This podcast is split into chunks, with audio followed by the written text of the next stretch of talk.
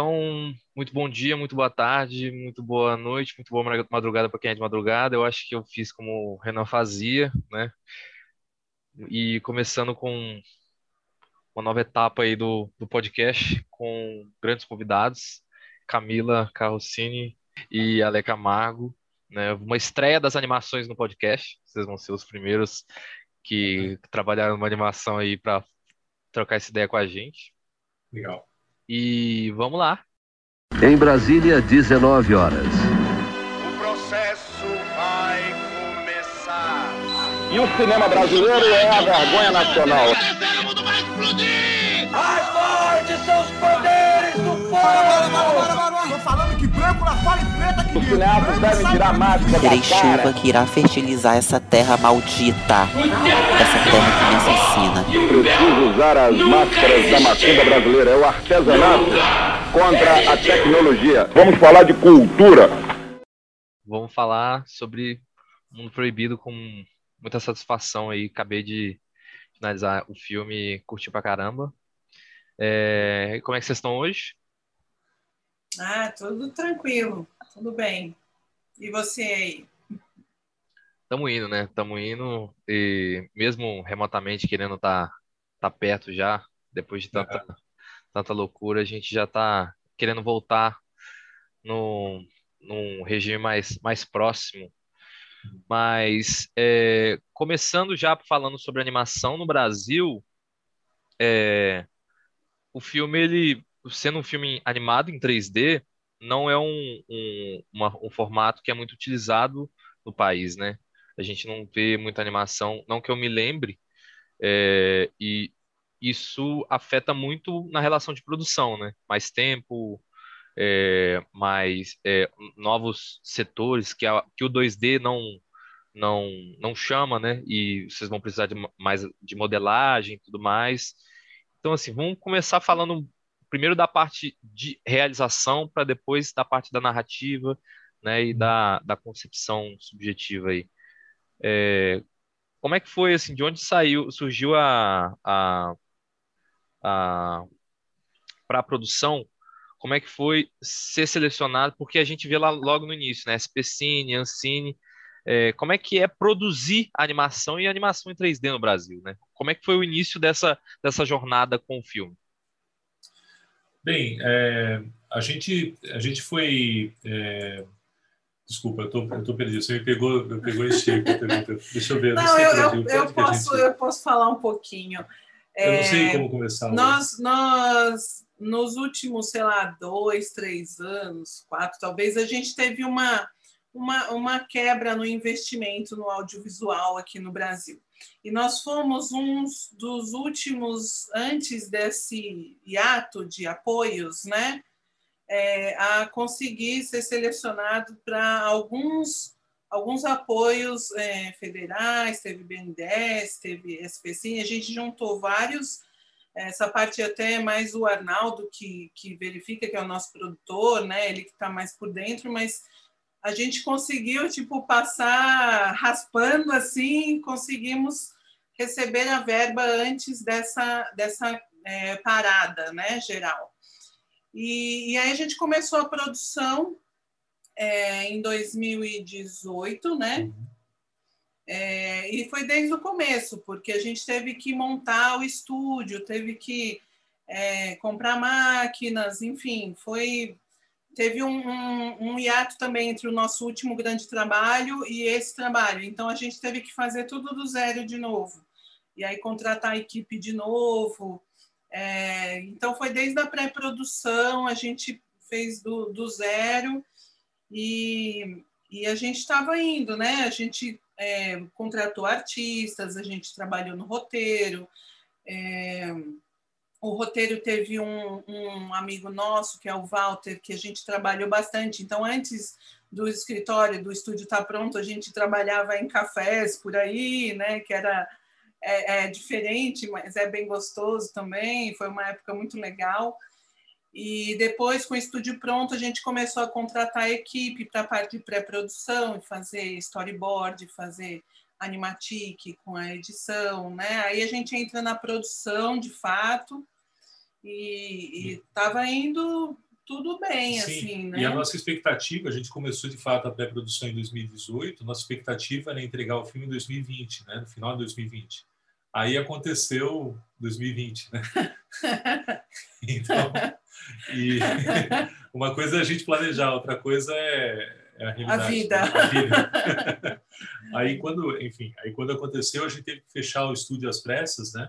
Mandar a equipe toda para casa, teve que transferir a, quando aconteceu o começo da pandemia e mandamos todo mundo para casa, foi em março, né? Foi. 2020.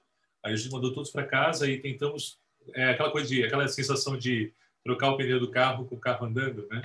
E a gente é, achou um jeito de trabalhar online. Por sorte, a gente já tinha algumas pessoas trabalhando online na equipe, né? Então a gente já tinha mais ou menos uma estrutura que permitia esse tipo de adaptação, felizmente, né? Nosso render, por exemplo, ele era tava sendo tudo já estava sendo planejado para ser feito online, né? Sem as máquinas locais. Né? A gente estava nesse momento da produção, quando a gente estava preparando aí que as máquinas, a gente pensou, né? Colocou na balança, a gente falou, vamos fazer o render local, quer dizer, comprar várias máquinas poderosas dentro do orçamento, claro, e, e fazer o nosso render aqui na, no estúdio, ou a gente arrisca fazer um render online, né? Com uma empresa que presta serviço e aí a gente, isso foi antes da pandemia, a gente falou, ah, vamos fazer online, é uma boa experiência, não sei o quê. E foi a sorte, porque a gente teve que fechar o estúdio e devolver o estúdio e devolver as máquinas e todo mundo foi correndo, correu para casa, teve gente que foi morar no interior com a família, foi uma coisa bem bem bem drástica. É, assim. mas nesse Mas- ponto a gente já estava com quase toda a animação Sim. finalizada e a gente estava entrando na etapa de é, renderização e um pouquinho da comp a gente estava. Então, toda essa parte de render, luz, uma boa parte do render da luz e a composição foi feito online, foi feito remoto já, né? Enfim, mas aí aconteceu isso e a gente acabou atrasando, né? Então a gente completou o filme no começo do ano agora, né? Deu um atraso bom aí, mas por, por causa dessa dessa coisa completamente inesperada que aconteceu no meio, né? Mas mas foi isso. Mas Foi ficou assim. pronto. Ficou pronto. ficou pronto. É, o, o Fuji, que é um dos protagonistas, na, na real, prim- queria primeiro fazer uma outra pergunta. É o primeiro longa que vocês fizeram de animação?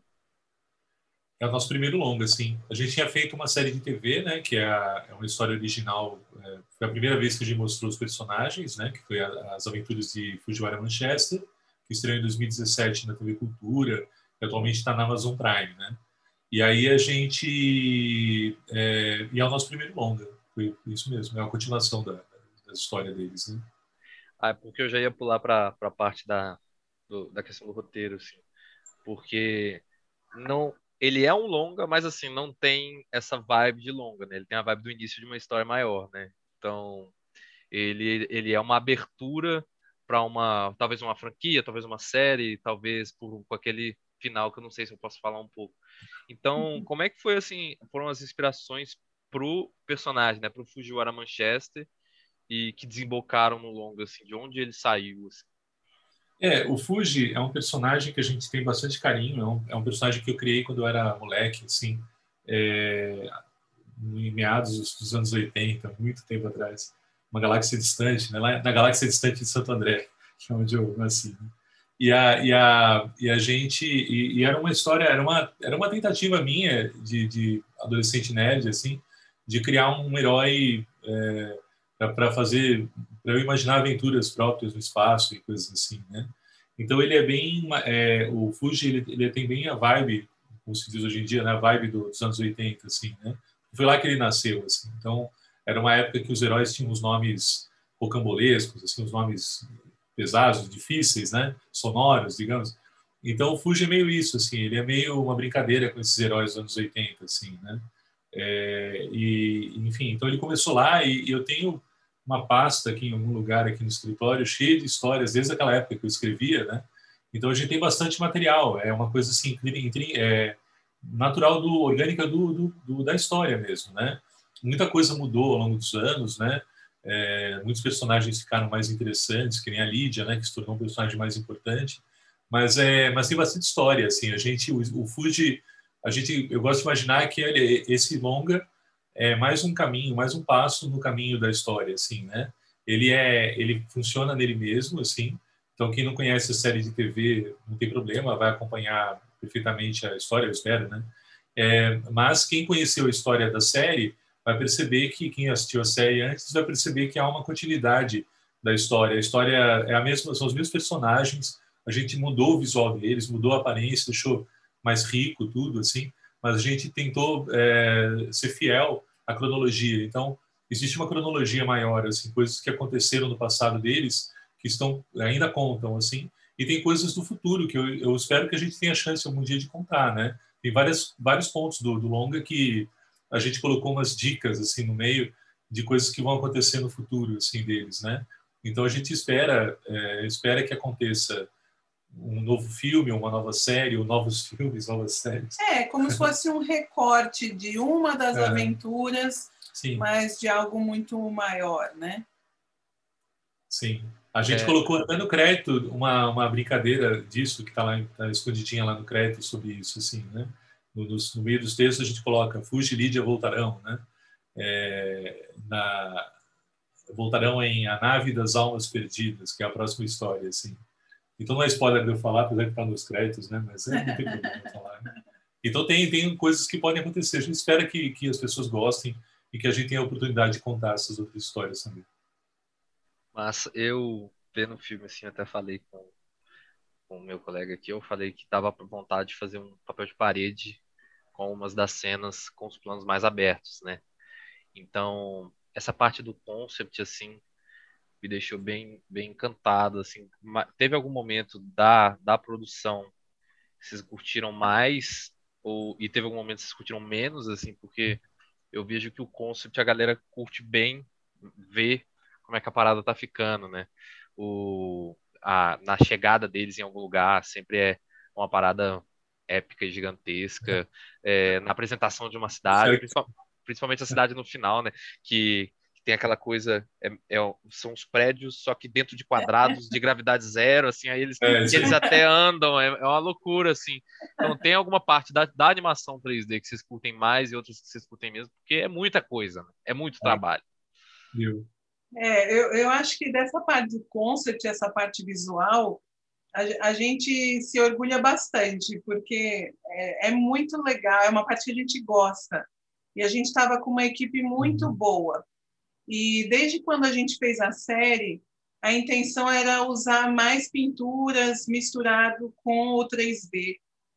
E eu sempre gostei daqueles livros de art of de filme, e aí eu, eu via o filme, muitas vezes gostava mais da arte do filme do que o que aparecia na tela como finalizado. Então, teve aí uma intenção de fazer um, um filme com cara de concept. É, nós contratamos os ilustradores que, por cima de layouts feitos por outros artistas 3D, eles pintaram e, e para a gente ter essa, essa mancha, essa mão aparecendo do artista mesmo, né? Era uma, uma coisa que a gente queria. E, e, e tem muita variedade, né? A gente pensava brincando assim, Aí, se a pessoa estiver achando chato, pelo menos acaba logo e vem outra parte depois. já muda, já, já mostra uma novidade ali. É, a gente tentou valorizar bem essa, essa variedade de, de cenários, né? Então a história se passa em vários lugares, assim, né? E vários planetas, e várias situações, né? Então a gente tentou, a gente teve um trabalho forte de, de estudo de cor para deixar para deixar bem variado mesmo, né? Não ficar aquela coisa meio tem uma tendência dos filmes hoje em dia de ficarem quase bebê, né? Porque eles reduzem a cor, eles dão aquele grade de cor, né? geralmente, né? Em blockbuster e tal, e fica tudo com uma cor meio um verde amarronzado, meio rebaixado, né? O pessoal tem um pouco de medo de cor, assim, né? Então a gente tentou fazer colorido. Então se eles estão num ambiente, é, sei lá, se eles estão no ambiente, o espaço é como se fosse noite, uma noite colorida. Aí se eles estão num planeta, é um planeta que pode ser um deserto ou pode ser um planeta que é uma super megalópole. Então a gente quis variar os, os, os ambientes, né? As cores, assim. A gente tem essa coisa que você falou da gravidade. É, então tem, a gente tem muita backstory. A gente fez muita coisa que não vai aparecer explicitamente no filme, mas tá lá, né? Então, por exemplo, a história, o trecho que você está falando, que eu não vou falar especificamente um spoiler, mas eles estão numa, num momento num planeta que aparece na série de TV, que é um planeta chamado Mangedores, né? Mangedores 4, um planeta alienígena, né? não terrano, né? digamos assim. A maioria da população não é não é humana, né? E aí a, e eles estão num bairro que é, a gente fala, a gente sabe do nome que a gente escreveu, mas a gente não cita no filme. Eles estão num bairro que é, é Terra Town. É como se fosse Chinatown, assim. É um, é um bairro com temática humana, né? temática terrana. Então tem alienígenas no planeta na hora que eles estão lá no bairro, mas é onde a colônia humana é, mora, né? A gente não chega a falar explicitamente disso, mas estão lá as pessoas comuns, digamos, andando lá no meio, né, das criaturas, tal. E os prédios são mais é, mais característicos humanos. Então tem coisas, tem símbolo de pizza no fundo, assim, né? Tem algumas piadinhas que a gente colocou, mas é, então são esse é o tipo de coisa que a gente fez no processo inteiro. A gente entra muito fundo no, no processo criativo quando a gente está desenvolvendo a história, o visual, né? Então tem uma série de coisas que a gente não cita necessariamente é, o nome, mas as coisas estão lá. Então a gente sabe o sobrenome das pessoas, sabe é, de onde elas vêm, onde elas estão morando, né? A gente espera que isso passe uma naturalidade, uma uma uma uma coesão, né, no, no projeto inteiro.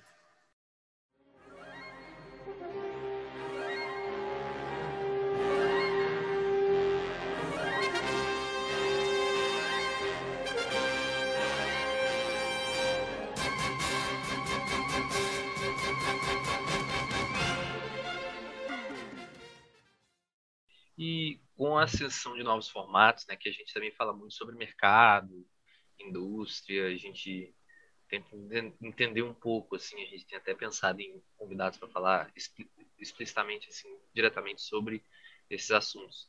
É, como é se colocar agora como longa depois de passar por um festival como esse, assim, porque é um festival muito importante, estar no festival é uma é uma é um louro muito legal de se ter e, e, e assim, e, é uma parte que a gente ouve pouco, né? Assim, principalmente até na, na faculdade, que eu estudo cinema, a gente não ouve muito sobre o depois, né? É, do, do festival. A gente fica muito nessa, assim, ah, o festival é importante, o festival é importante, mas assim, e agora? Sabe, depois do festival, o, o que, que vai acontecer para o filme e, e quão importante é isso para o filme, sabe? É uma coisa que eu gostaria muito de saber, assim.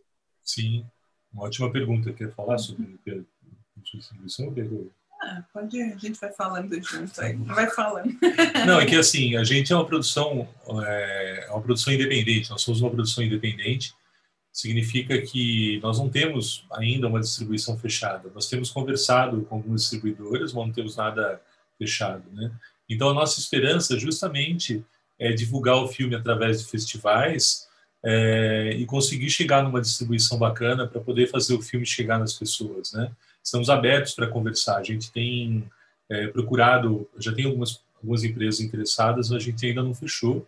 É, e o nosso objetivo é esse, é, é buscar festivais, entrar em mais festivais. Agora, no segundo semestre, a gente espera conseguir entrar em alguns festivais brasileiros, que a gente está no aguardo aí dos resultados, né? Estou esperando com, com ansiedade para ver se a gente entra em alguns para poder justamente, primeiro, estrear o filme aqui no Brasil, que ainda não houve uma estreia oficial do filme aqui no Brasil, que seria bem bacana, e também para chegar nessas pessoas, nessas distribuidoras, que porventura têm um interesse em fazer um, uma distribuição de um projeto muito legal.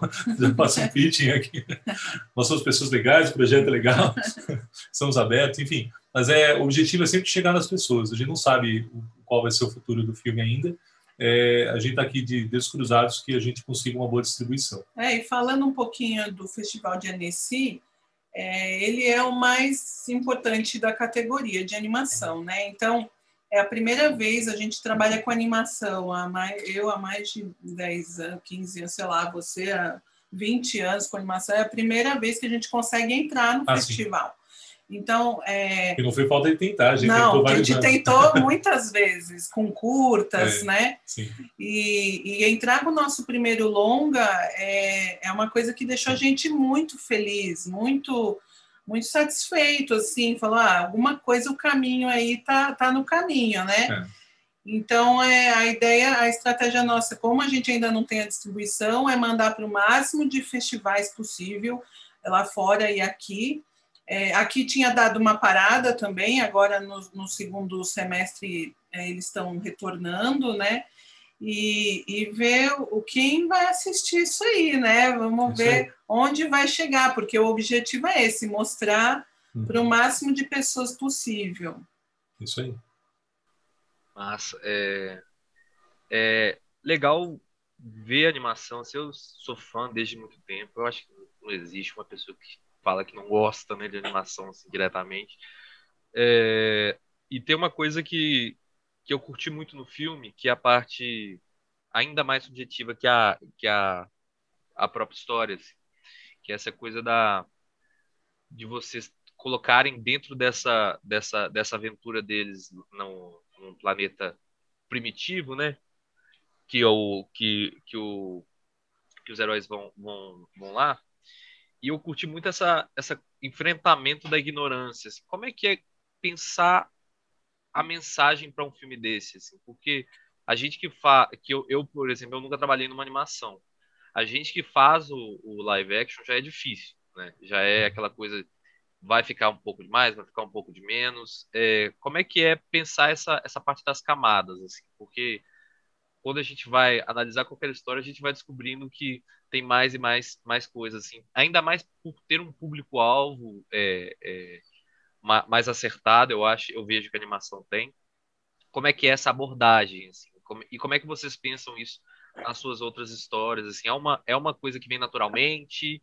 É uma coisa que é consenso? Vocês discutem muito na hora de escolher as histórias, assim? Como é que, e como é que é essa abordagem da, da parte ainda mais subjetiva da história? Comigo? Eu começo, você vai. É, é assim, a gente, é, a gente sempre pensa, talvez a gente pense até demais, assim, mas em tudo, né? A gente, é, então, quando a gente está escrevendo a história, por exemplo, toda história que a gente faz, assim, a gente não, não fica, é um processo bem, é bem interessante, assim, bem desafiador, mas é uma parte do processo que a gente gosta muito, que é a criação da história, né? Das histórias que a gente escreve, que conta, né? E, e para nós é muito importante não só o enredo, né? Falando de roteiro, a gente não gosta apenas do tem um enredo, né? Tem as obrigações do enredo. Então o personagem A tem que fazer B para chegar no ponto C, sabe assim? E isso é importante, mas a gente entende que é importante também conhecer os personagens. Para nós é importante, tem um peso a, a história do personagem, quem ele é, a personalidade e até as interações humanas, né? É, já se falou, né? Já em algum lugar e é isso mesmo que ficção científica não é sobre monstros e planetas distantes e sobre robôs. Isso é, a, é o verniz, né? É, no final das contas é sempre sobre pessoas, né? Então, quando a gente fala uma história de monstros, não são monstros, são pessoas, são medos, são, são desejos, né? Sem querer ir muito a fundo na filosofia, assim. Mas então, para nós, é muito importante, que nem no caso do, do Mundo Proibido, é, é, é muito importante, é impossível a gente não envolver as nossas convicções pessoais na história, né? A gente não está fazendo um, um, não é uma coisa que fica martelando, a gente não quer martelar na cabeça do público, mas existem temas, né? Então, por exemplo, o tema que a gente entende que é um dos temas do filme é caminhos, né? É sobre trens. Então tem tem uma coisa de trens no filme, né? E o trem é, é doido porque se você quiser analisar por esse lado, um trem é uma coisa que está num caminho fixo. E esse caminho, mesmo sendo fixo, mesmo sendo feito de aço, ele pode ser mudado, sabe? Um trem pode mudar de direção, mesmo é, mesmo estando num caminho pré-definido. Então a gente fala um pouco sobre isso. Então os personagens estão meio em um momento da vida deles, alguns personagens estão questionando se devem ou não continuar a vida que estão levando. É o tema, o tema do filme, eu acho que é um É. pouco isso, não é isso, cara? É um pouco também sobre aproveitar a jornada, não só quando chegar no destino, né? E, e sobre caminhos, escolhas. Aham. É, o Fuji do filme ficou um pouco mais mais bravo, mais marrento do que o Fuji da série, porque a gente está um pouco mais bravo e marrento também. É, acaba, acaba que eles não são a gente, mas tem muito da gente, né? Como criadores, enfim. Uhum. É Isso aí. Massa. E é impossível, sabe? É uma coisa que é impossível. Todo, é, a gente nem percebe, talvez. Toda história que a gente conta, que uma pessoa conta, ela conta sobre si mesma, no final das contas, né? Então, é, não é de propósito. É uma coisa que, quando a gente se envolve, acaba acontecendo, né? Então, o, o Fuji e a Lídia são um casal, a gente é um casal, não, são, não somos nós, assim, mas também somos, né? A gente gosta de falar que é, o Fuji e a Lídia sou eu, o Fuji e a Lídia é ela, sabe assim? Todos os personagens do filme são parte de nós, assim, né? Não necessariamente, não é uma biografia, obviamente, mas é, é parte, né? É parte da estrutura e a gente acha isso importante. Então, para fechar, assim, tendo dois filmes brasileiros, né, no festival, que tem vocês, tem o e tem o, o Alê na, na, na, competição, outro Alê lá, né, na competição. É, como é que é o. Vocês veem o futuro assim do, do audiovisual? Porque numa conversa recente, um dos, dos alunos perguntou para o professor lá, na, lá, lá no, no bate-papo que a gente teve, e a pergunta foi, foi meio assim, né? Foi meio. Eu senti uma, uma, uma, uma vibe desoladora dele, mesmo mesmo ele não ainda não estando no, no mercado, né? Uhum. Então, como é que é para vocês, assim, tendo ido para esse festival, tendo recebido essa notícia, a gente vendo essa, essas produções que estão dando bastante orgulho para a gente, né? E como é que vocês veem assim o, o, os próximos passos e esse, esse pós-pandemia, assim? É, tem, tem luz no fim do túnel, tem luz no, no planeta, né, no, do fim do túnel, né? como é que como é que tá? Eu acho que tem sim luz no fim do túnel. É, eu acho que o pior ficou para trás. Estou esperançosa com o que está por vir. É, eu acho que as pessoas estão com muita vontade de fazer e é, eu, eu acho que a gente precisa continuar fazendo. Difícil ou fácil, uhum. não, não tem opção. É, é quem somos, a gente tem que contar a história. É, fácil nunca foi mesmo, né? Então, é, é, os festivais estão voltando aos pouquinhos, lá fora já está praticamente normal, dentro do que é normal hoje em dia a gente tem que continuar fazendo, os editais vão voltar eventualmente. É, a gente tem agora a, a janela dos streamings, que é uma área que cresceu Sim. demais e está tendo investimento é, dessas empresas né, de streaming que muitas produções não estão indo pelo caminho do edital e sim pelo caminho do, do, dos estúdios que estão contratando, né? É, então, é, eu não acho que é fácil, mas uhum. nunca foi. E acho que o pior já ficou para trás. Eu quero crer que, que, que, o melhor está por vir aí, a gente tem que continuar fazendo, sabe?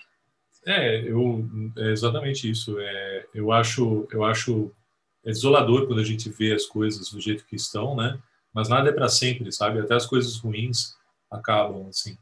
E é importante eh, para todo mundo que está começando, para todos nós assim. A gente se questiona o tempo todo também, fica preocupado e fica, lógico, tem que ficar preocupado. Quem não está preocupado é porque não está bem informado, né?